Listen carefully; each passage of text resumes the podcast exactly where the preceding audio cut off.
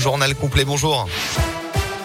Bonjour Alexis, bonjour à tous. À la une de l'actualité, c'est l'inconnu de ce premier tour, l'abstention. La campagne s'est terminée à minuit hier soir et on vote demain pour le premier tour de l'élection présidentielle. L'abstention, selon certains sondages, pourrait flirter avec le record de 2002. 28,4% des électeurs ne s'étaient pas déplacés. Une campagne qui a démarré tardivement, empêchée par le Covid, est passée au second plan depuis le début de la guerre en Ukraine. Il y a aussi ces électeurs qui pensent que les jeux sont déjà faits et qui n'iront pas voter.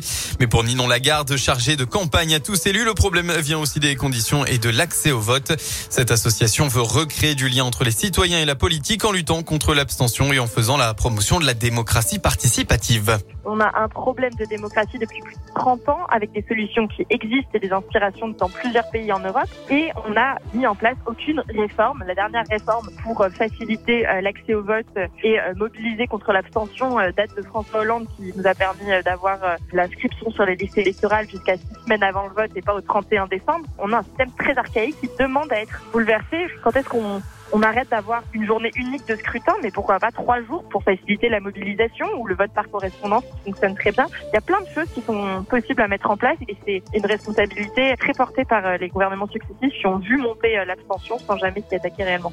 À Villeurbanne, des membres de l'association lancent demain la fête du vote. Ils iront sur un marché à la rencontre des passants pour les inciter à prendre 10 minutes pour aller voter. En attendant les premiers résultats dimanche à 20h, les réunions publiques, distribution de tracts et propagande numérique des candidats sont évidemment interdit.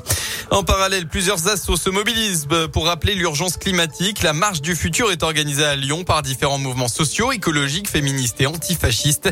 Ils donnent rendez-vous à 14h place Jean Massé. Le cortège prendra la direction de la place Bellecour. À l'étranger, un crime contre l'humanité. Ce sont les mots du chef de la diplomatie française Jean-Yves Le Drian après le bombardement meurtrier d'une gare dans l'est de l'Ukraine à Kramatorsk où des civils étaient rassemblés pour fuir. La frappe de missile a tué 52 personnes dont 5 enfants selon un dernier bilan. On passe au sport en basket. Tout d'abord, concentration maximale pour l'Asvel après avoir été éliminé de Coupe de France et avoir fini la saison d'Euroleague.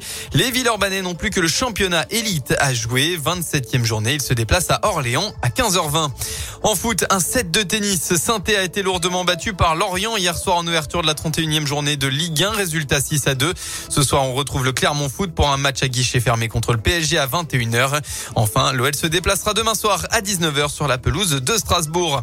Voilà pour l'essentiel de l'actualité. On passe à la météo. Enfin, dans le Rhône, on va retrouver une alternance de nuages et d'éclaircies cet après-midi avec euh, quelques raf, euh, quelques rares averses localisées, pardon.